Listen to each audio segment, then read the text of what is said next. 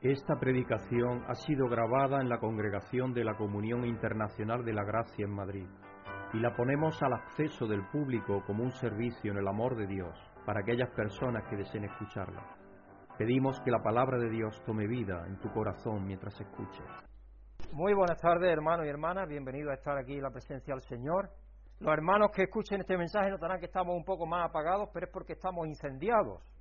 Aquí en Madrid ayer alcanzamos 43 grados, por lo menos allí en Villamanta donde nosotros vivimos. Y aquí en Madrid seguramente que más, porque con el asfalto y todo eso siempre hay más calor. Y nosotros por la noche ya tuvimos que anoche descender, tuvimos que descender. Ah, habíamos bajado ya del piso superior donde tenemos los dormitorios al, al dormitorio de invitados, pero ahora ya esta noche pasada Brígida ya ha bajado al sótano. Así que eso, eso puede indicar eso puede indicar el calor que tenemos.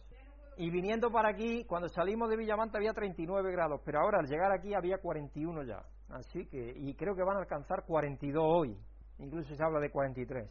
Pero gracias a Dios estamos aquí bien, tenemos agua que beber, tenemos donde vivir y, y tenemos el agua para rociarnos nuestro cuerpo y refrescarnos y ducharnos y tantísimas cosas que en otros países no tienen. Entonces tenemos que darle gracias a Dios también. Vamos a dar gracias a Dios, amoroso Dios y Señor, Padre, maravilloso y amoroso. Tú que eres el creador de todo, Señor, de lo que vemos y de lo que no vemos. Tú eres el que eres, eres eterno, Padre, y eres amoroso, y eres misericordioso y justo y bueno. Y Señor, eres hermosura, y eres el culmen de todo lo que se pueda pensar, Señor. Así que te damos las gracias, Padre, por ser quien eres y por haber pensado desde antes la fundación del mundo en el plan maravilloso que tú tienes como Padre, como Hijo y como Espíritu Santo, para rescatar a tu propia creación, siendo nosotros los seres humanos el centro de ese rescate, Señor. Señor, nosotros somos piedras vivas en tu templo a través de la obra de tu Hijo Jesucristo. Y es maravilloso pensar en esa situación que tú nos has dado. No la merecemos de ninguna de las maneras, Señor, pero eso es que te, te damos gracias por ese amor incondicional e inmerecido que tú nos tienes. Te pedimos, Padre, por todos los que tú has creado alrededor del mundo, especialmente por aquellos que todavía no te conocen, Señor, que tú intervengas conforme a tu misericordia y santa voluntad en sus vidas y que ponga a tus hijos e hijas en sus caminos para que, Señor, podamos mostrarle un camino diferente del que tienen a su alrededor, el camino de tu Hijo Jesucristo, el camino de la verdad y la vida. Señor, te damos las gracias por tantos dones que tú nos das, los dones espirituales y las bendiciones físicas que tú nos das cada día, porque vivimos en una zona del mundo donde tenemos más de lo que necesitamos, Señor aunque a veces nos quejamos y te pedimos perdón por ello. Y te pedimos que nos ayudes, Padre, a, apreciar y a valorar cada día más y más lo que tú nos has dado y que nos des la capacidad y el deseo de compartir con aquellos que tienen menos. Te pedimos, Padre, por todo tu pueblo alrededor de la tierra y te damos las gracias por cada uno de ellos, por los diferentes ministerios que están llevando a cabo la labor que tu Hijo Jesucristo está llevando en acción para presentártela a ti, Señor, que es traer a todo, a toda tu creación, en unidad a ti, Señor. Así que te pedimos por cada uno de los que lideran y sirven especialmente en las diversas congregaciones y denominaciones, Señor, y especialmente en nuestra pequeña denominación, la Comunidad Internacional de la Gracia, te pedimos por Greg, William y su esposa Susie, que estés con ellos, Señor, que los sigas inspirando y motivando y que nos ayude a todos a, a seguir el camino que ellos están mostrándonos, el camino de tu Hijo Jesucristo, el camino del amor, la fe y la esperanza, Señor y que nos ayude a, servir a tu Hijo Jesucristo como Él nos ha servido a nosotros y nos ama incondicionalmente también. Te pedimos que estés aquí con nosotros en espíritu, que tu Hijo Jesucristo se goce con nosotros, en presencia de Él estamos, porque donde hay dos o tres reunidos en nombre de Él, allí está Él con nosotros, Señor, y es maravilloso que es así. Así que ahora te damos gracias, Padre, y te pedimos que bendigas todo lo que vamos a hacer aquí esta tarde, para que sirva para honrarte y glorificarte, Señor, que tu Hijo Jesucristo te lo presente ya purificado y digno de ti, Señor, para que tú te goces con nosotros en esa armonía que vamos a tener en el futuro maravillosa, donde va a haber perfecta unidad, unidad y comunión. Te damos las gracias, Padre, te pedimos por la música que vamos a tener, te pedimos por el hablar y el oír, Señor, y por todo lo que hagamos. Que bendiga, Señor, cada parte de este servicio, porque es para darte gloria y honra que estamos aquí, y para, para que tú cambies nuestras vidas, Señor, a través de tu Espíritu por medio de tu amor en nosotros. Dándote gracias, Padre, y pidiéndotelo en el nombre santo y glorioso y maravilloso de tu Hijo Jesucristo, nuestro Señor y Salvador. Amén. Vamos a ir, hermanos, al Salmo 111 esta tarde. Salmo 111, está completo, lo vamos a ver completo. Un salmo que es de esos salmos que empieza cada línea por la primera letra del abecedario hebreo, y por eso la primera letra es Aleph, Aleph. Aleluya, alabado sea el Señor. Alabaré al Señor con todo el corazón en la asamblea, en compañía de los restos. Grandes son las obras del Señor, meditadas por los que en ellas se deleitan. Gloriosas y majestuosas son sus obras. Su justicia permanece para siempre. Ha hecho memorable sus maravillas. El Señor es clemente y compasivo. Da de comer a quienes le temen. Siempre recuerda su pacto. Ha mostrado a su pueblo el poder de sus obras al darle la heredad de otras naciones. Las obras de sus manos son fieles y justas. Todos sus preceptos son dignos de confianza, inmutables por los siglos de los siglos, establecidos con fidelidad y rectitud. Pagó el precio del rescate de su pueblo y estableció su pacto para siempre. Su nombre es santo e imponente. El principio de la sabiduría es el temor del Señor. Buen juicio demuestran quienes cumplen sus preceptos. Su alabanza permanece para siempre. El Salmo 111, que nos guía hoy a la alabanza, trata sobre cómo desarrollar el temor del Señor. Y lo primero que hace el salmista es pensar en la obra de Dios, en lo que Él ha hecho, en la grandeza de Dios. Porque cuando tú piensas en la grandeza de Dios, tú tienes la capacidad y el deseo de someterte, de ser subyugado por su amor. Esa es la palabra que yo uso porque es la palabra más adecuada. Y así incluye una saludable dosis de gratitud, porque es dar gracias por lo que Dios ha hecho, el salmista, y, y, como parte de una vida bien vivida. Es decir, cuando eso se tiene en mente y se piensa, cuando se toman decisiones, se toman pensando en el Señor, teniendo en cuenta al Señor, teniendo en cuenta quién es Él y quiénes somos nosotros delante de Él. Siempre vamos a tener una vida bien vivida. Cada verso empieza sucesivamente con la letra del alfabeto hebreo, como digo, es un himno de alabanza y acción de gracias ante la contemplación de la obra física de la creación por la provisión y gracia de Dios también. Así que también la parte espiritual está incluida, porque dice que Él pagó nuestro rescate. Y ahí se refiere al pueblo de Israel, pero sabemos que era mucho más que eso pagó el rescate de todos los seres humanos a través de Jesucristo, de todo absolutamente. Así que qué frases más preciosas aparecen a lo largo de este salmo. El Señor es clemente y compasivo, da de comer a quienes, le, a quienes le temen, pagó el precio de rescate de su pueblo, y todos nosotros somos el pueblo de Dios, todos los que ha creado Dios, de hecho. El principio de la sabiduría es el temor del Señor. Su alabanza permanece para siempre. Sí, en Dios se esconde todo el culmen de la sabiduría, por lo tanto tenemos que alabarle continuamente. Senhor Deus, graças porque o Senhor nos ama e ama também esta nação, ama este país, ó Deus.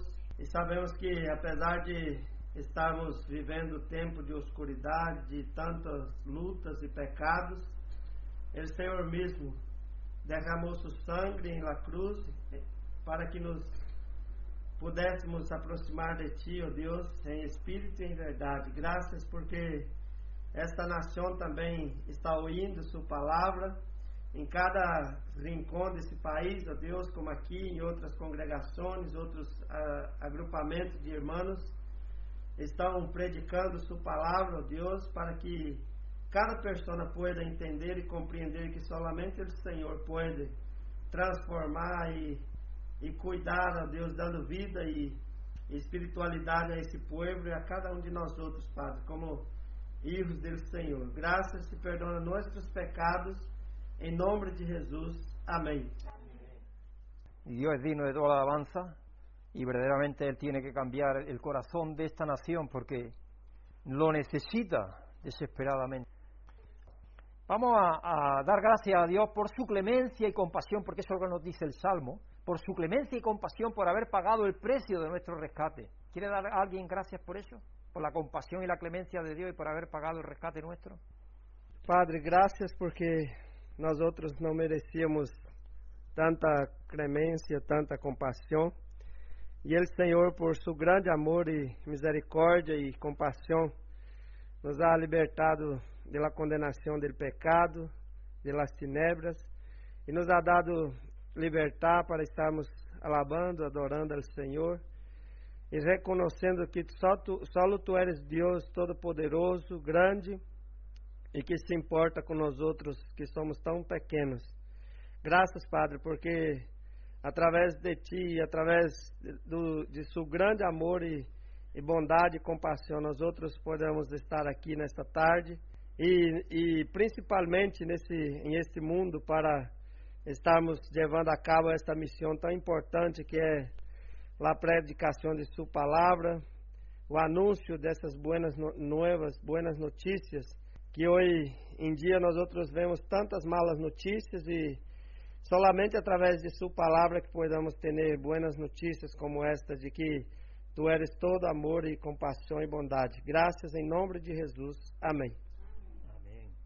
Y vamos a seguir pidiendo, ahora vamos a pedir que nos ayude a tenerle un temor reverente para que podamos crecer en sabiduría, porque de eso es lo que también nos dice el Salmo. Si nosotros tenemos temor reverente a Dios, al, ser conscientes de su grandeza, de su poder, de su maravilla, somos anonadados delante de Él, y ese es el temor reverente. No es que tengamos miedo de Dios, es todo lo contrario. Es asombro, es la inmensidad de lo que Él es. Eso nos hace ser subyugados por su amor y su bondad. Amoroso Dios y Padre, Señor, vivimos una sociedad totalmente hedonista, donde el centro es el ser humano propiamente, y nadie piensa en que pueda haber algo mayor que ellos, Señor. Incluso tu creación ya nos dice que es, que es maravillosa, que hay algo más grande que nosotros mismos. Y Señor, ese eres tú. Así que queremos darte gracias, Señor, y pedirte que nos ayudes a sentir ese temor reverente ante tu majestad. Señor, que podamos ser subyugados por tu amor y podamos ser de alguna manera motivados, Señor, a saber que dependemos de ti en todas circunstancias de nuestras vidas. Que ese temor reverente, Señor, sea una luz para los demás también y que no seamos nunca autosuficientes, que no nos sintamos porque no lo somos, Señor. Dependemos de ti en todo. Así que te damos las gracias, Padre, y te pedimos esto en el nombre glorioso y santo de nuestro Señor Jesucristo. Amén. Y vamos a pedir por los que sufren a consecuencia del terremoto en Haití y por muchas otras circunstancias. Supongo que estáis tanto de las noticias de lo que pasa de nuevo en Afganistán, porque ya se han ido las, tropas internacionales, entre ellas españolas, y ya los, eh, esta gente que quiere imponer la ley más severa del Islam están de nuevo tomando todo el país de nuevo. Estuve estudiando un poco la historia de este país ayer y es curioso la cantidad, si vais a, la, Wikipedia, la cantidad de guerras y conflictos que ha habido ahí en, Afganistán.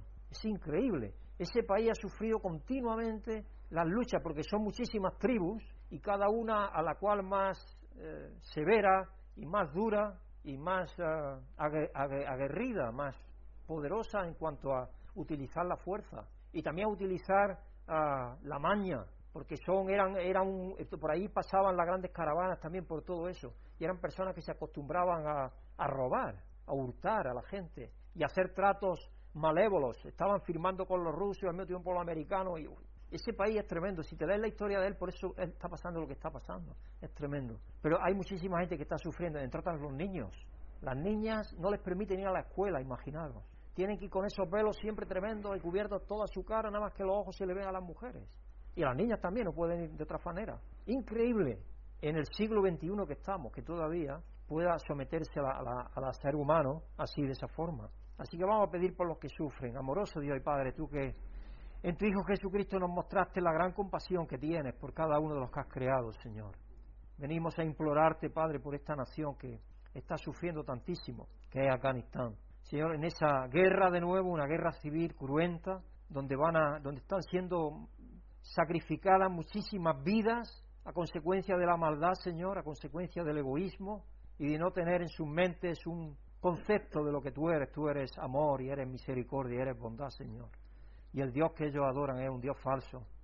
Así que, Señor, manifiéstate a ellos, a los gobernantes, a los líderes, a aquellos que pueden tomar medidas, Señor, para que se llegue a un gobierno de, conciliación y que no haya tantísima violencia, tantísimo derramamiento de sangre y persecución como va a haber ahora, Señor. Señor, te queremos pedir igualmente por aquellos que han sido azotados por este terremoto en Haití. Padre, que de nuevo han perdido a sus seres queridos y muchos de sus enseres, la tierra ha temblado con una fuerza inmensa. Señor, que tú despiertes su espíritu para que te busquen en medio del dolor, Señor, porque es un país también que está entregado a muchísima santería y muchísimo engaño muchísimo satanismo. Y Señor, sabemos que eso no es de tu agrado. Así que te pedimos, Padre, que en medio del dolor tú conmuevas su corazón y que lo hagas volver a ti y encontrar en ti la paz y el descanso y el anhelo que necesitan. Dándote gracias, Padre, y pidiéndotelo en el nombre glorioso y santo de nuestro Señor Jesucristo. Amén. Ya están las naciones movilizándose para poder ayudar ahí en Haití. Nosotros tenemos iglesia ahí en Haití también. Vamos a ver lo que dice nuestro pastor presidente, porque a lo mejor, si se da el caso, tendríamos que coger una ofrenda especial o lo que sea, ya lo veremos. ¿Tengo algún humor para vosotros antes del el mensaje? Este nos lo envía nuestro hermano Rafael. Una persona cae del suelo desmayada. La gente se agopa a su alrededor. Sabéis que eso es lo que pasa siempre. Una persona cae y todos vienen ahí alrededor. El amigo que lo acompañaba pregunta, ¿hay un doctor? ¿Hay un doctor? Uno dice yo. Y dice, ¿de qué especialidad es usted, doctor? Doctor en matemáticas. Muy bien, doctor. Mi amigo se muere. A lo que el matemático le contesta, uno menos. Lo único que podía hacer es dar, contabilidad.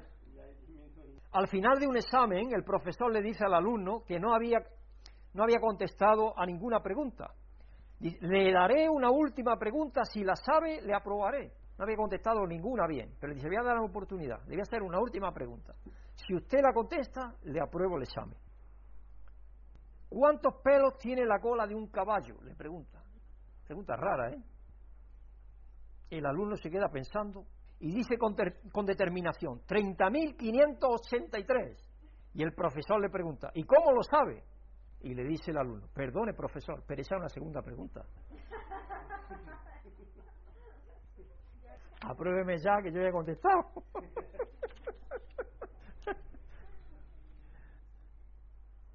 Dice, mi mamá no entiende que me dé miedo andar de noche por la calle. Por eso llego al día siguiente. Era ya de jovencita, ya grandecita, ya adolescente y más. Y si querían ir por ahí no volvían a la calle. Eso nunca lo, no lo hagáis vosotras. Aquí hay que tener mucho cuidado. Hay que estar siempre dándole a saber a sus papás dónde están y volviendo a la hora que sus papás les digan y todavía siendo con sus papás. Eso es lo mejor que hay. Ir con los papás a divertirse lo mejor que hay. Hermano, el tema de esta semana son las decisiones sabias y la vida bien vivida. En Primera de Reyes 2, 10 al 12 y luego en el capítulo 3 del 3 al 14, la palabra de Dios nos narra la oración de Salomón pidiendo sabiduría en lugar de una larga vida o riqueza. ¿Sabéis cuando Dios le dice, pídeme lo que quiera, yo te lo daré? Y él no pidió riquezas, fijaos, él pidió sabiduría. Y Salomón fue uno de los hombres más ricos sobre la tierra, si no el más rico, y también el más sabio, porque Dios juntó una cosa con la otra en su vida.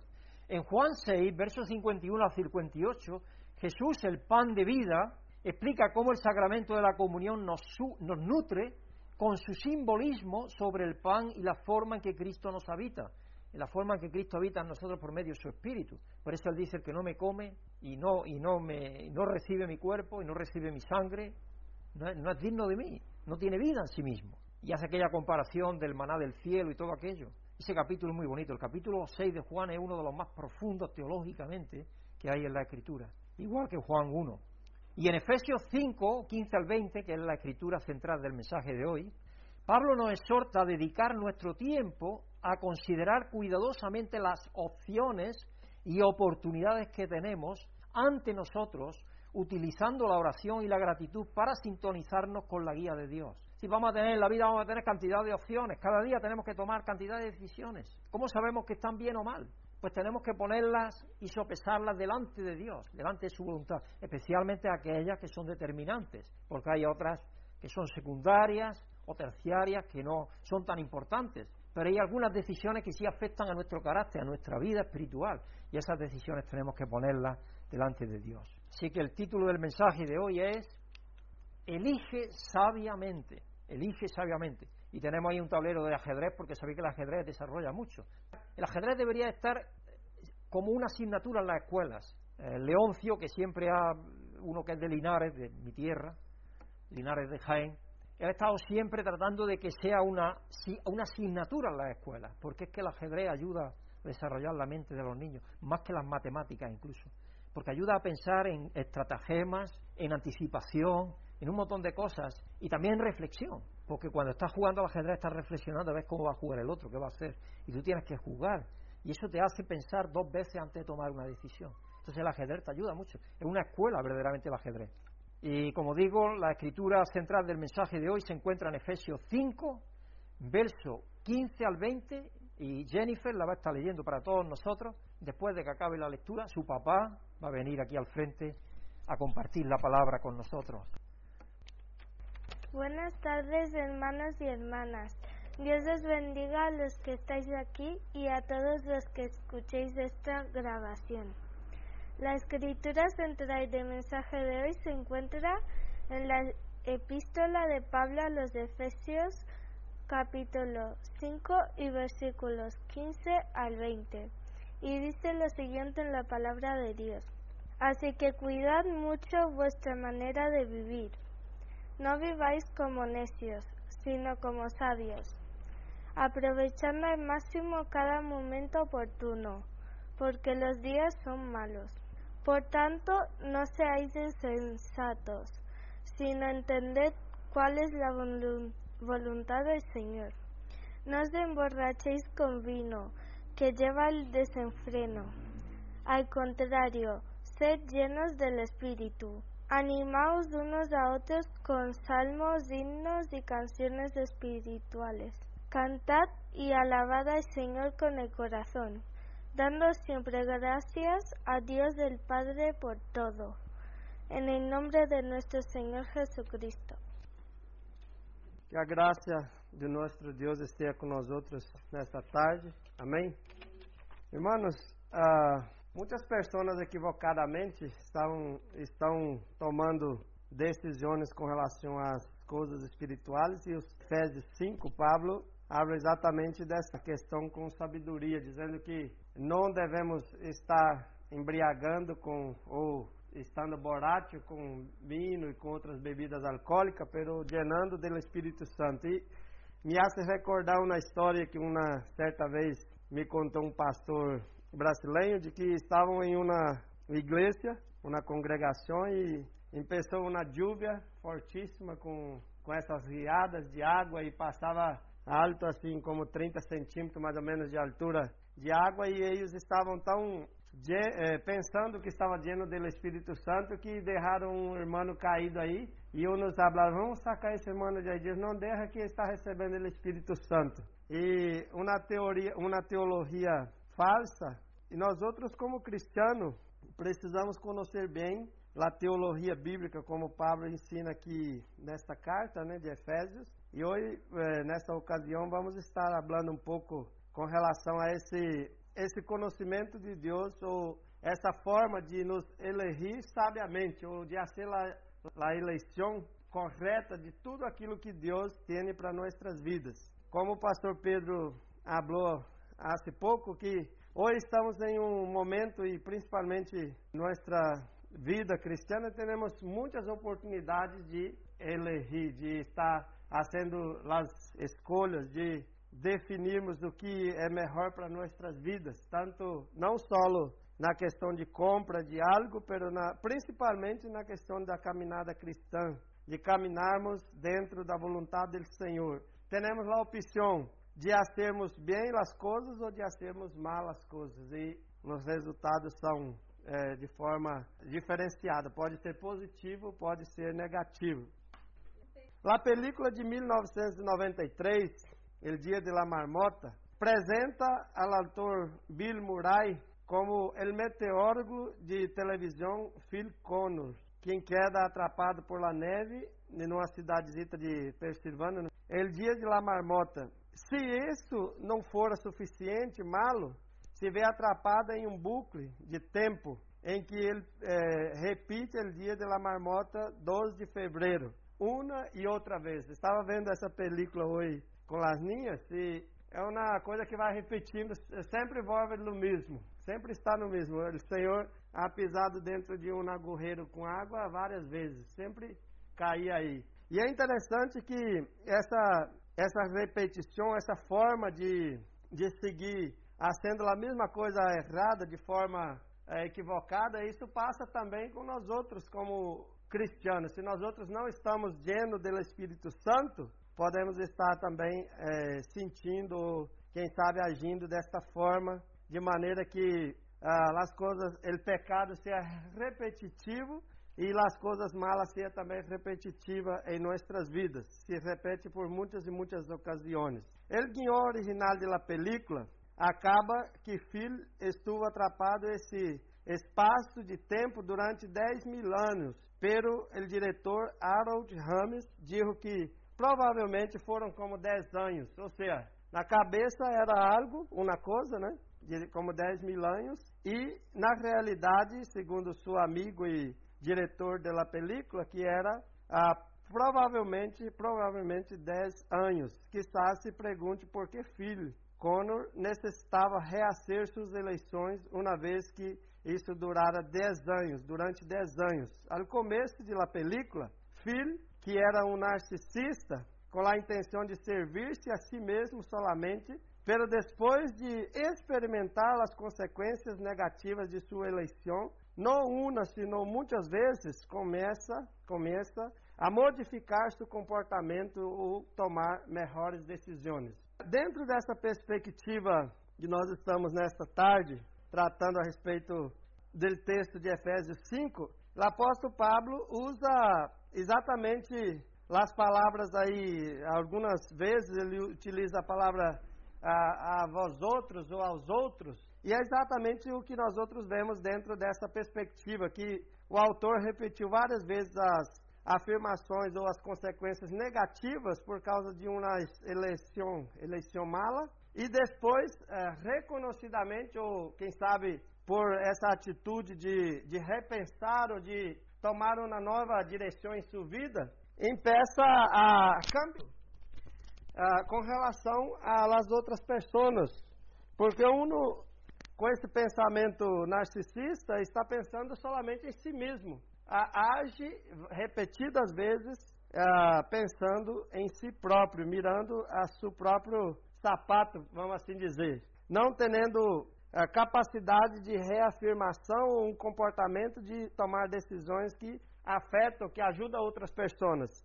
Dentro dessa perspectiva, dentro da igreja também, nós outros podemos encontrar em um determinado momento de nossas vidas com essa atitude de tudo é meu, tu, uh, como ouvimos outro dia, né? Me, me comigo, e olvidamos de que tem que ser meu, teu e do outro, de estarmos compartilhando, de estarmos juntos, né? Compartilhando, compartilhando da vontade de Deus e também ah, aproveitando para cambiar nossas atitudes e nossas eh, declarações também com relação, com relação a Deus e às outras pessoas. Mientras revive o 12 de fevereiro, uma e outras vezes, Phil começa a preocupar-se por la gente desta cidade de Pensilvânia e evita uma série de desastres porque sabe que vão a suceder para mantê-los a salvo a ajudar outras pessoas, a salvar outras pessoas e a libertar outras pessoas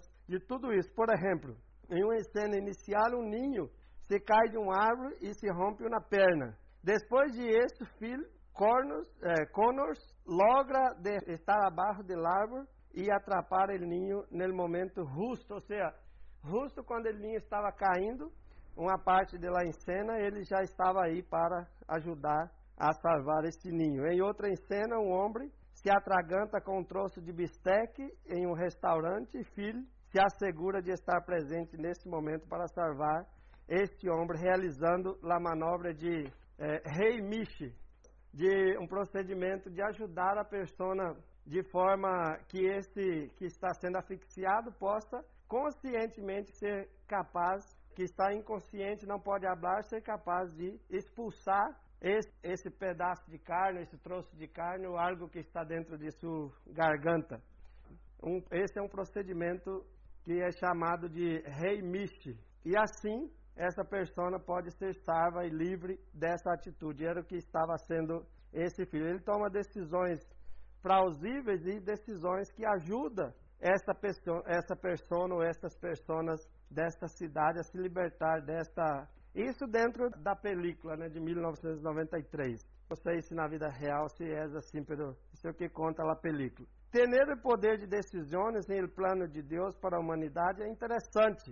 O livre albedrío nos dá a, capacidade de elegir amar a Deus ou não. Recordemos o versículo de Deuteronômio 30, versos 19, onde Moisés, não? o escritor de Deuteronômio, Moisés, diz que Deus dá esta mensagem a ele para que ele pudesse transmitir ao povo, dizendo que dá a eleição de la vida ou la morte, que sempre estão postas delante de nós outros, aunque a maioria de nossas eleições não parece conduzir diretamente a nenhuma de elas. Reconhecemos que nossas eleições têm consequências. As consequências que estas decisões podem ser podem ser bendições ou podem sentir-se como maldições que, ponem, que ponemos por nós outros mesmos sobre os demais. Em la carta de Efésios, Pablo, o apóstolo Pablo, habla de considerarmos cuidadosamente as decisões que tomamos. Vamos ao texto, onde diz o seguinte: assim que tenhamos cuidado de sua maneira de viver, não vivam como nécios, senão como sóbrios, aproveitando ao máximo cada momento oportuno, porque os dias são malos. Verso 17 diz: Portanto, não sejam insensatos, senão entendam qual é a vontade do Senhor. Não se emborrachem com vinho, que leva ao desenfreno. Ao contrário, sejam llenos do Espírito Santo. Animem-se uns a los outros com salmos, hinos, canções espirituais cantem, alabem ao Senhor com o coração, dando sempre graças a Deus, o Padre, por todo, em nome de nosso Senhor Jesus Cristo. Efésios 5, de 15, verso 15 ao verso, ao verso 20. 20. O tema desta passagem contrasta a sabedoria e a insensatez. A pergunta é: que podemos notar sobre este passagem? Qual a resposta que nós outros podemos dar desse, desse passagem bíblico de que Pablo está falando aí com a igreja. Aqui se usa outros temas, ao qual do princípio, né, no capítulo 5, inclui o amor e a oposição à luxúria e a luz contra a oscuridade. Os escritores da Bíblia usaram uma técnica chamada paralelismo antitético, que é uma figura de linguagem é, retórica que era utilizada e às vezes nós outros utilizamos também, para estar transmitindo como uma forma de, de é, exageração né? dentro das, da, da transmissão da palavra, ou quem sabe de uma reflexão que nós outros estamos utilizando. E esse, e para captar a atenção de los leitores bíblicos, ao igual que a publicidade atua às vezes baseada em exagerações ou extremos para ganhar audiência. Essa, essa, esse método, essa figura de de linguagem que é utilizada, o paralelismo antitético, que Pablo utiliza, era para mostrar a diferença da sabedoria com a insensatez, ou a luz e, a, e as tinebras, ou quem sabe, em oposição à luxúria, né, aquele que vive a luxúria, ou aquele que está sendo tão simples ou que não quer nada com, com nada, como podemos utilizar uh, essa expressão.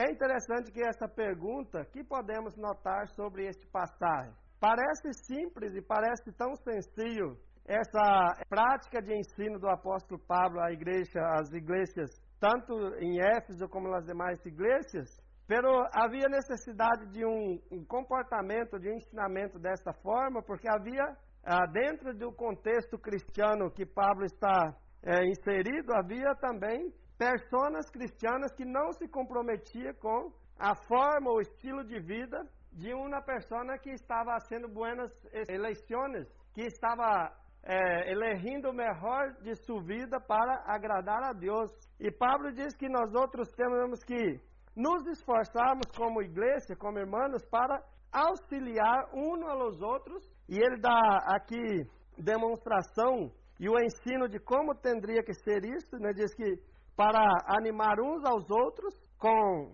salmos, hinos, canções espirituais e alabar a Deus, cantar alabar a Deus com o coração. não era algo metódico, não era algo que era especializado por alguns, mas todos tendria a mesma oportunidade delante de Deus de fazer esta eleição, de elegir estar agradando a Deus, adorando a Deus e alabando a Deus de todo o coração, com hinos, salmos. Ele utiliza exatamente as expressões que eram utilizadas também por Jesus Cristo, né? Fazendo referência tanto aos proféticos do Antigo Testamento, como também os poéticos e os livros também históricos, e finalizando com a ação e a descida do Espírito Santo, que era ao cumprimento da promessa de Deus em Isaías, dando a los hermanos e la igreja a oportunidade de alabar o Senhor de fazer buenas eleições no, no que se refere a agradar a Deus como congregação, unânimes, todos com a oportunidade, com a responsabilidade, responsabilidade como igreja. E é interessante que na tradução da mensagem do versículo 16 disse o seguinte: assim que tenhamos cuidado de sua maneira de viver. Pablo aqui está advertindo, né? Está exortando a los hermanos a que cuideis de seus passos, que cuidem cada um de sua própria vida e que juntos todos cuidemos uns dos outros, cada um cuide de si mesmo, ande de maneira, uh, mira para a forma que está vivendo e andando, no sentido de caminhar na fé cristiana, pero também de estarmos cuidando de nossa mente, né? Ele diz que cuida dos teus passos, usa tua cabeça também para que tenha cuidado de maneira que possa viver agradando a Deus e não satisfazendo a própria vontade ou não sendo essa pessoa egoísta. Pablo deixa em claro que devemos considerar cuidadosamente nossas eleições e nos anima a considerar como usamos nosso tempo. No verso Aí encontramos ele dizendo, a parte B do verso 16: Não seais insensatos, se não entendem qual é a vontade do Senhor. Ou seja, toda atitude cristiana, toda a referência cristiana que nós outros tomamos, ou a atitude cristiana que não seja para agradar a Deus, que não seja a vontade do Senhor para nossas vidas, está errada ou está equivocada. Por isso, Pablo nos ensina a compreender em primeiro lugar, entender em primeiro lugar a vontade do Senhor para nossas vidas. Porque é, me recordo de Colossenses, quando diz que, que tudo que formos fazer, seja em palavra, sermos em palavra ou em ações, que tenhamos que fazer para a, a glória de Deus, para glorificar a Deus, para agradar a Deus. É interessante que esse o insensato, a pessoa que não tem sabedoria, que não tem sensatez, age de forma grotesca, de forma imediata, né, imediatista, hace coisas tonterias e depois quando para para pensar, para refletir um pouco, vai pensar por que, que eu estuvo dessa forma, por que, que não agi de forma diferente, né? Por que não tomei outra atitude e tomei essa atitude que a hora é, está me dando dor de cabeça? Então, assim, melhor estarmos pensando antes de tomar uma mala decisão, porque significa que estamos fazendo a melhor eh, eleição. Ou se agimos de forma insensata, temos também em algumas oportunidades a oportunidade de corrigir, de volver atrás e eh, reconsiderar a resposta e quem sabe pedir perdão ou para outros irmãos ou para a igreja ou para quem sabe para a família ou para outras pessoas pedir perdão e a ser e caminhar agora de forma diferente, né? Caminhar dentro da vontade do Senhor, que é essa recomendação de Pablo para a igreja e nós outros nesses dias como igreja do Senhor. Aqui, nós outros, a tomada de decisões humana se vê influenciada facilmente. Uma revista, um periódico de Psychology Today informa que La tomada de decisões provém de la interação entre la reflexão e la emoção. Como poderia pensar em el aspecto emocional? Mas é mais, é, mais espontâneo e não sempre considera as circunstâncias de uma eleição, mientras que o lado reflexivo la templa, se lá dá o tempo de la reflexão adequada, ou seja, quando nós outros ou reflexionamos, temos a oportunidade de errar menos, ou de cometer menos erros. Se agimos por impulso ou por uh, vontade própria, sem essa reflexão, sem esse tempo, podemos cometer mais erros e a sermos, quem sabe, uma eleição mala. Né? Isso não só no sentido de, de uma reação imediata, de uma atitude imediata, como também em algumas atitudes ou algumas coisas que vai é mais adelante, por exemplo, na questão de casamento, na questão e outras questões também de igreja e de outras decisões que nós outros tomamos. Ou quem sabe de próprio trabalho também, que às vezes estamos com a cabeça calente aí e saímos dando mal resposta para um, para outro e depois que vamos reflexionar, vamos chegar a essa sensatez ou essa esse momento de pensar, eu poderia ter tomado outra decisão. Então, se é, dentro dessa perspectiva cristiana, nós outros temos sempre que estarmos entendendo a vontade do Senhor para nossas vidas, seja qual seja a oportunidade, entendendo e sendo sábios nas, em nossas decisões, tomando decisões sábias. E também, eh, nos versículos de 18 a 20, se nos, Pablo se nos anima a não beber demasiado álcool, já que conduz a um excesso de complacência em los prazeres sensuais. Isto abarata nossa vida e afeta nosso juízo e nos leva a tomar decisões imprudentes, incluso afeta nuestras, nossa habla. Quizás o mais importante é que degrada nossa visão de, nuestro, de, de nós outros mesmos e de los demás. Ou seja, uma pessoa que está borracha dificilmente vai estar tendo buena visão do outro ou de si mesmo. Vai tomar decisões é, completamente contrárias à própria situação que está vivendo. Talvez tenha que estar no tráfico, no, no trânsito aí na calle. Tem que estar ali do meio para o coche passar, ao invés de estar ali, vai entrar na frente do coche para poder tentar paralisar esse coche de imediato. Então, essa atitude pode ser perigosa. Assim mesmo, dentro desse contexto cristiano que Paulo está ensinando à igreja, que havia eh, no contexto do Novo Testamento aí nesse período, havia igrejas também que dentro havia cristianos, né? Dentro do contexto cristiano havia irmãos, irmãos que se emborrachavam, que adelantava na hora da cena. Pablo escreve isso, escreve a los Coríntios, né? Que eles teriam que esperar uns aos outros. E essa atitude era exatamente por serem sensatos. E Pablo diz que nós outros, como cristianos, obedecendo a Deus, cumprindo a vontade do Senhor, temos que ser sábios, agirmos com sabedoria, sermos reflexivos e não emocionais apenas, porque a emoção é, é, faz parte de nossas vidas, é bueno. Pero quando nós outros temos esse esse equilíbrio dentro da própria reflexão, dentro da própria situação que estamos vivendo. Emocionar é normal, mas não viver apenas de emoções, né? como muitas pessoas vivem. E, sem embargo, beber demasiado não é a única forma de pensar menos em nós outros mesmos, em los demás. A falta de empatia por los demás ou por, los, por nós outros mesmos cria também atitudes de juízo que desvaluam a los seres humanos, olvidando que fomos criados à imagem de Deus. Pablo está trazendo para esses irmãos aqui o ensinamento de que cada um, cada irmão, tem que estar comprometido com a si mesmo e com outro, e com Deus, porque nós outros fomos criados à imagem e semelhança de Deus. E sendo criados à imagem e semelhança de Deus, temos que estar respeitando um a los outros, animando encorajando uns aos outros, amando uns aos outros. Essa, esta era a, a tônica de, de Pablo nesse contexto. Sempre as mensagens de Pablo era animem-se,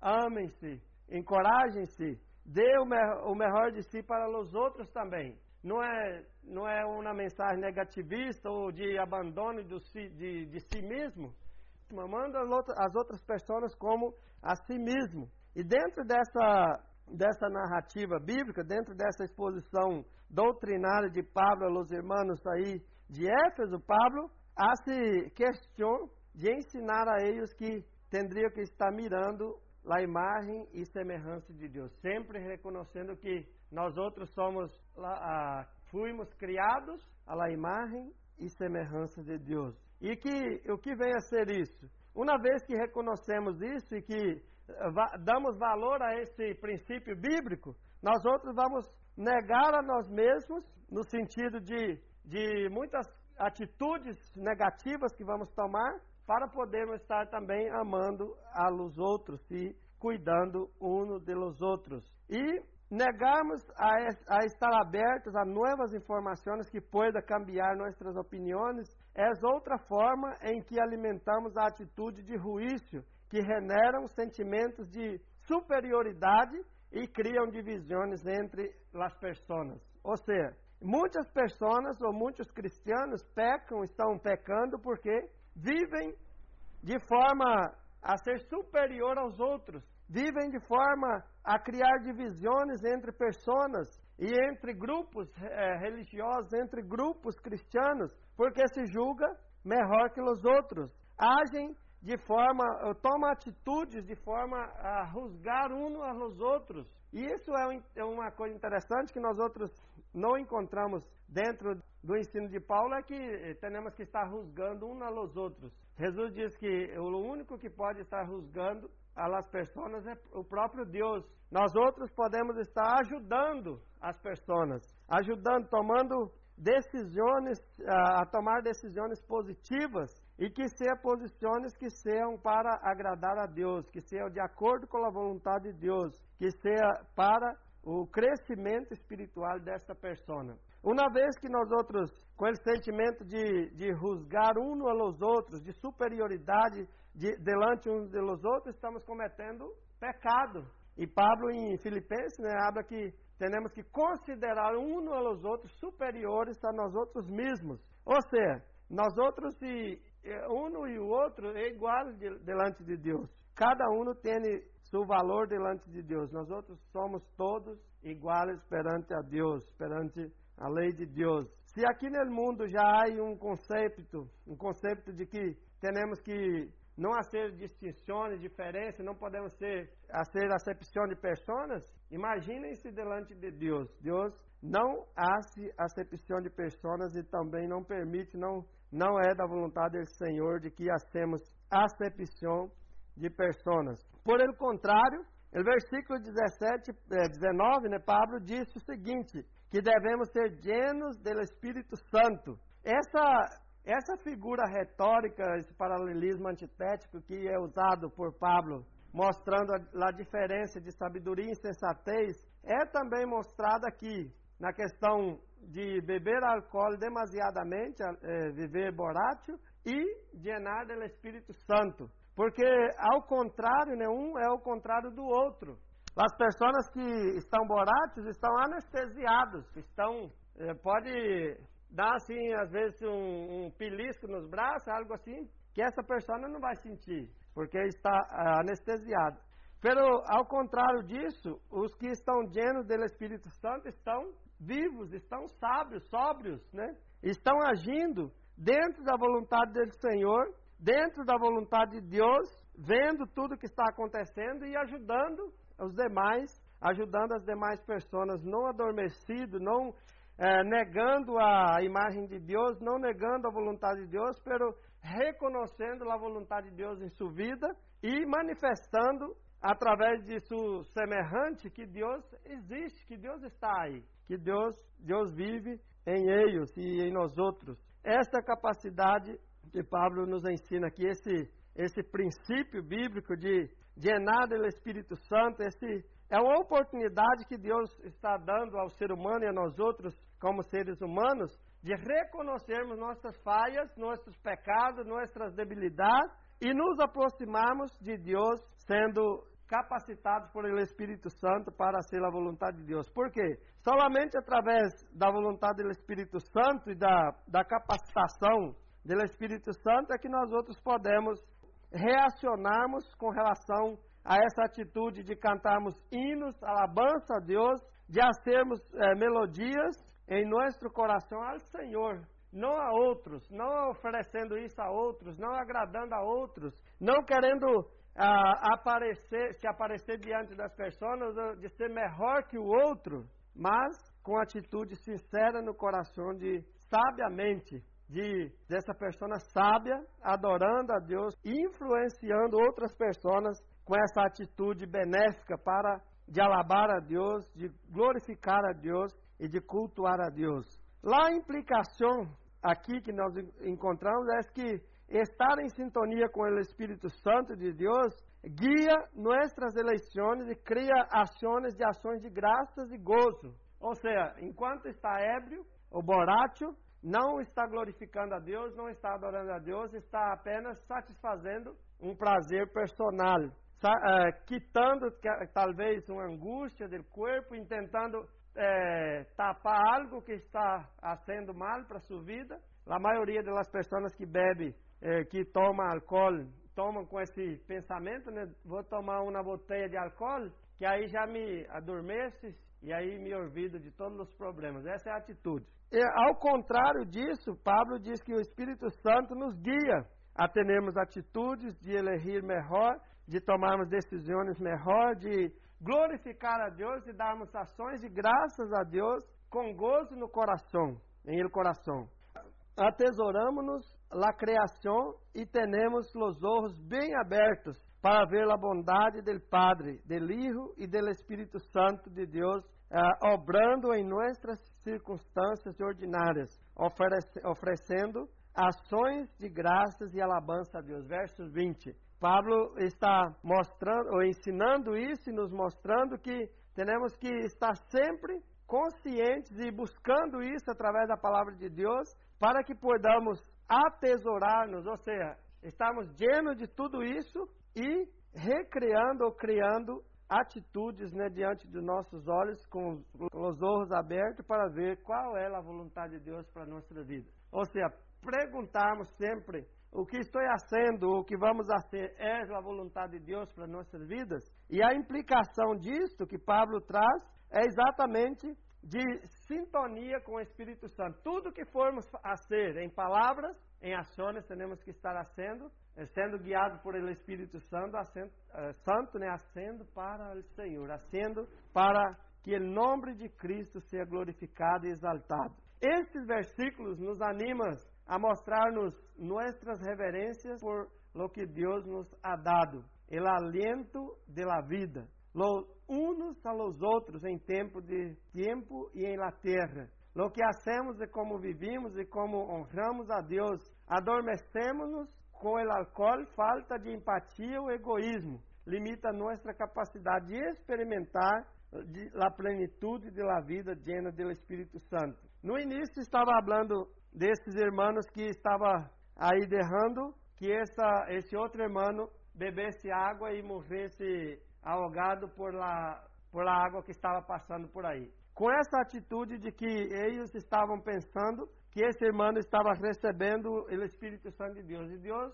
a Bíblia diz que não é Deus de confusão, de, de engano. Deus sempre tem uma, age com atitude para nossas vidas de nos é, conduzir sempre ao arrependimento e à vida com Deus, a vida melhor. Pero essa atitude que estavam tomando esses irmãos não era, de fato, uma atitude é, plausível diante, delante da situação em que estava vivendo esta igreja porque estavam sendo egoístas, limitando a ação e a capacidade do Espírito Santo de agir na vida dessas pessoas. Porque nós outros, irmãos, quando estamos llenos do Espírito Santo, nós outros amamos mais, adoramos mais a Deus, guardamos mais a palavra de Deus, ah, temos mais atitudes bondadosas, somos diferentes.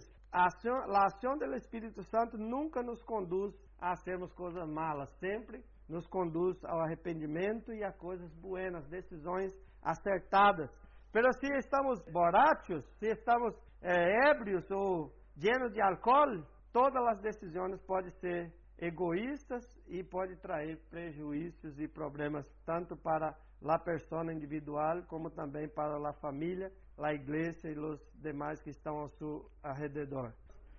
A aplicação disso para nossas vidas é considerar cuidadosamente as consequências de das eleições, né, de tus eleições, entendendo com que facilidade os seres humanos se deixam levar por las emoções. É muito, muito fácil encontrarmos nos dias atuais, atuais né, pessoas, nos dias atuais, pessoas que vivem apenas de emoções, se emocionam com tudo. Me recordo de, de uma vez que me fui a uma igreja que as pessoas estavam apenas emocionadas com tudo. Se emocionaram com, com a alabança, que começaram a gritar e orar. Se emocionaram com um testemunho que estava dando um pastor.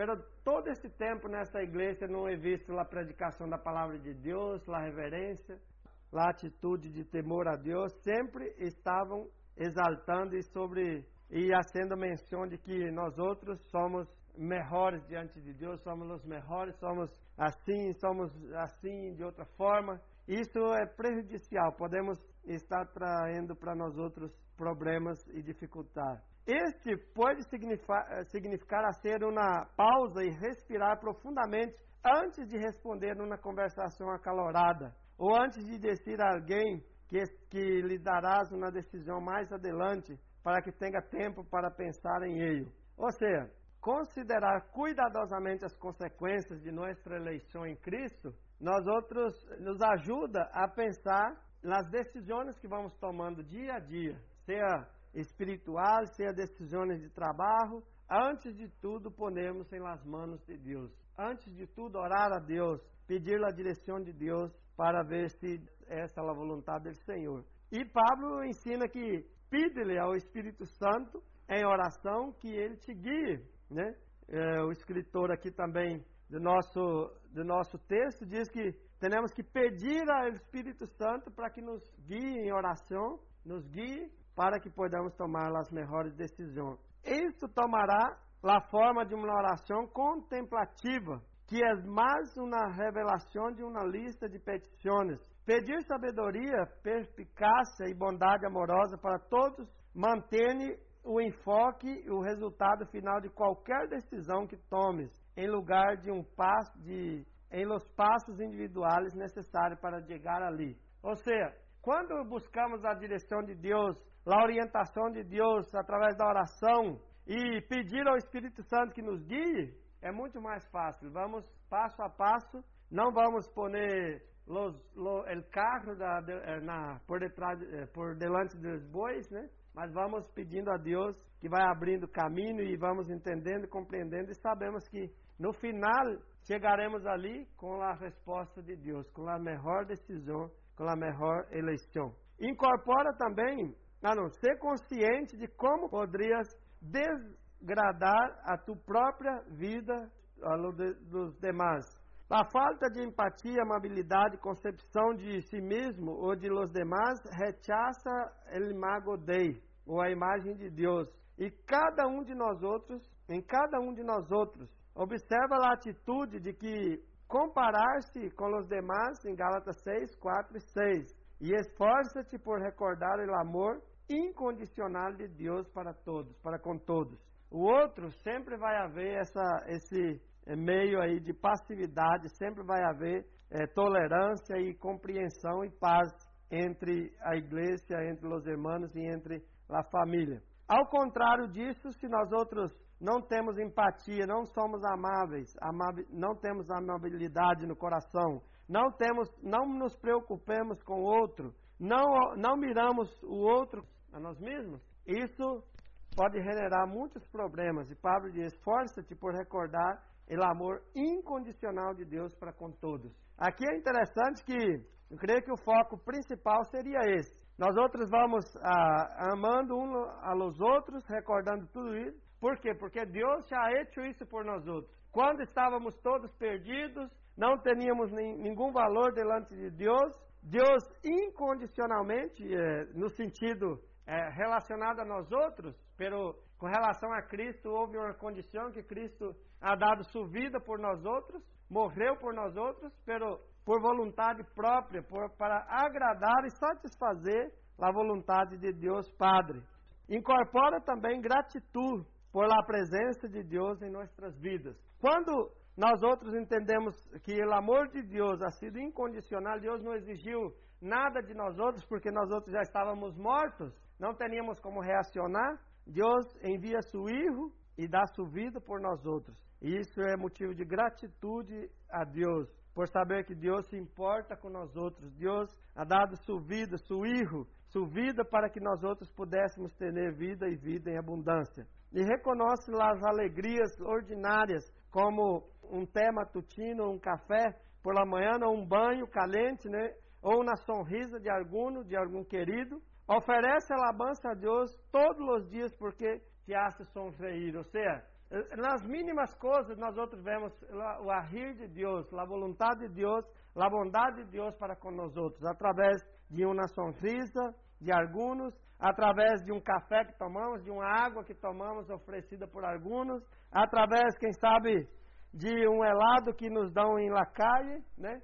Nós outros vamos estar falando, mira como essa pessoa é buena, porque sabe que está esse calor tremendo e nos traz esse helado e está cuidando de nossa saúde e de nós outros. Assim devemos estar, irmãos. E, e ultimamente encontramos também neste passagem que nos invita a pensar profundamente sobre nossas eleições e como podemos exercer nosso direito dado por Deus ao livre albedrio, de maneira que mais amorosa, com demasiada frequência tomamos nossas decisões apressuradamente e se tornamos e se tomarmos o tempo para considerar as consequências, ora pedindo sabedoria a Deus, orando pedindo sabedoria a Deus, dando conta de que as bendições que nos dá, que nos rodeia são mais. Então, se uma pessoa que considera com frequência a vontade de Deus, que considera com frequência as decisões que vão estar tomando, vou tomar essa, vou tomar essa decisão dentro da vontade de Deus. E tomando essa decisão dentro da vontade do Senhor, certamente nós outros vamos ser bendecidos, vamos poder bendecer outras pessoas. E olvidamos-nos de que nossas emoções podem empurrar-nos a tomarmos decisões sem considerar as consequências. Isso acontece muito, como vimos na película. Né? Algumas, em algum momento, esse Phil Connor, ele tomou algumas decisões que precipitadas que depois ele mesmo cambiou já na, no final da película já não estava. É, quando havia um senhor que estava parado assim pedindo uma, uma lismona, e ele toda vez que passava para lá, e na última vez que passou, nas, do, nas outras vezes que passou por aí, que já estava tomando buenas decisões, já considerou a dar uma lismona a esse senhor e, e outras pessoas que estavam aí já estava sendo diferente. Então, se essa, essa atitude de considerarmos o essa ação de considerarmos um aos outros como a nós outros mesmos e, e mirarmos as pessoas como pessoas de Deus, como criaturas de Deus, como filhos de Deus, nos ajuda a reflexionarmos em nossas decisões para bendecir outras pessoas. E ele, uh, esse, essa película Dia de la Marmota, se considerarmos essas, essas atitudes aí, vamos perceber as consequências da oração da autoconsciência, da gratitude que nos ajuda a desfrutar do regalo da vida que Deus nos ha dado. Com relação a, a estarmos buscando sempre a vermos o que Deus já hecho por nós outros. Deus ha dado o melhor para nossas vidas, melhor para nós outros. E Deus é sempre todo amor e misericórdia e bondade. Deus nos ama e Deus exige de nós outros também um comportamento uh, uma atitude de reverência, de temor e sempre pensando tudo o que formos fazer, teremos que fazer dentro da vontade do Senhor. Primeiro perguntarmos: é essa a vontade do Senhor que eu ame a minha irmã, que eu respeite minha irmã, que eu respeite lá a palavra de Deus, respeite também lá as pessoas que estão delante de mim? E sendo essa pergunta, já temos a resposta bíblica e também a resposta direcionada a nós outros. Sim, certamente vamos ser bendecidos se cumprirmos os mandamentos do Senhor. Alabando a Deus, glorificando a Deus e fazendo a vontade do Senhor para todos sempre. Isso nos beneficia e também traz benefício a outros irmãos. E finalizando, duas perguntas para nós outros aqui. Novas fontes mencionadas que, eh, que lá a fabricação de pão criou uma forma para que as pessoas se conectam com outros tanto com seus antepassados, com seus vecinos, durante a pandemia de 2020. Durante a pandemia, como se criou a conexão com os demais, incluso quando se produz o distanciamento social? Então, essa pergunta para nós outros reflexionarmos. Como podemos amar nossos irmãos em tempos de pandemia? Se estamos distantes, não podemos estar secas. Como podemos manifestar o amor uns por os outros? Mandando um mensagito de WhatsApp, talvez mandando uma ofrenda, mandando uma ajuda, orando né, uns pelos outros. Como podemos agir nesses tempos manifestando nosso amor e nossa compreensão? E a última, simbolizando o sacramento da comunhão, a conexão com Jesus que nos nutre, como a comida e bebida física. Nós, nós outros vimos aí no, no texto que o, o pastor leu, e Pablo também habla sobre isso, que Cristo é o pão de vida, né? Ha dado sua vida e seu sangue para que nós outros pudéssemos alimentar espiritualmente nossas vidas. Isso é comunhão, comunhão uns com os outros, comunhão com a igreja, com os irmãos e é, a conexão com Jesus que nos nutre com a comida e bebida física. Como te nutre tu conexão com os demais? Em outras palavras, de que maneira tus conexão com outras pessoas cercanas a ti ou conhecido te ajuda a prosperar e crescer? Como essas conexões te ajudam a prosperar e crescer? Será que ah, saber que o pastor está orando por nós outros ajuda a crescermos? Sim. Será que uma, uma chamada telefônica de algum irmãos a outro? Como está, irmão? Tudo bem? Está necessitando algo? Ajuda a crescer? Ajuda. Porque vamos vendo o interesse e a manifestação do amor de um para com o outro, de um para com o outro. E também a, a oração que é importante, né? Que a oração é algo que podemos fazer em casa, no trabalho, a qualquer tempo. Ajuda também a fortalecer a fé, o amor e a compreensão e a saúde espiritual de cada um dos irmãos e principalmente a nós outros. Quando oramos por, por outro irmão, nós outros somos beneficiados também. Quando ajudamos, quando chamamos por telefone, quando mandamos um mensagito, quando interessamos uma pessoa, também estamos demonstrando que somos um corpo e que Cristo é o cabeça desse corpo que governa nossas vidas para que toda a vontade dele seja realizada em nossas vidas. Amém? Vamos pôr em pé e orarmos a Deus encerrando esse mensagem nesta tarde. Padre Santo, graças porque Cristo Jesus manifestou o grande amor de Deus, dando a própria vida por nós outros, um tempo em que estávamos todos afastados do Senhor, distanciados como ovelhas sem pastor, e ele, Senhor, nos aproximou a cada um de si mesmo e aproximou também um dos outros para que pudéssemos ter comunhão uns com os outros e com o Senhor. E graças porque o Espírito Santo vindo e nos llenando de gozo, de alegria, dando inspiração e aspirações também para podermos alabar ao Senhor e glorificar o nome do Senhor. Tudo isso é prova da bondade, da misericórdia, do amor do Senhor, amor incondicional que um dia manifestou em la cruz do Carvalho para cada um de nós outros. Graças, Senhor, porque em tempos de pandemia também nós outros podemos glorificar o Senhor mesmo quando estivemos em casa, nós outros eh, estamos, estivemos, estivemos orando e buscando também reconhecer nossas fraquezas, debilidades e nos aproximamos do Senhor pedindo uns por os outros, Padre. E graças porque através do sacrifício de Cristo é que nos une uns com os outros. E principalmente, Deus, contigo, que é nosso Deus Todo-Poderoso. Nos bendiga, nos fortaleça, Pai, nesta tarde, nos dê capacidade, sabedoria e nos dê um coração, ó Deus, que adora e ama o Senhor, para que em tudo sejamos obedientes ao Senhor e que podamos manifestar nossa gratidão ao Senhor a cada dia, em nome de Jesus. Amém. Si has sentido la bendición de Dios por medio de esta predicación, agradecemos tus oraciones y apoyo para que este ministerio pueda seguir siendo usado por Dios para bendecir a otros. Pedimos que el amor y la paz de Dios, que sobrepasa todo conocimiento, llenen tu vida.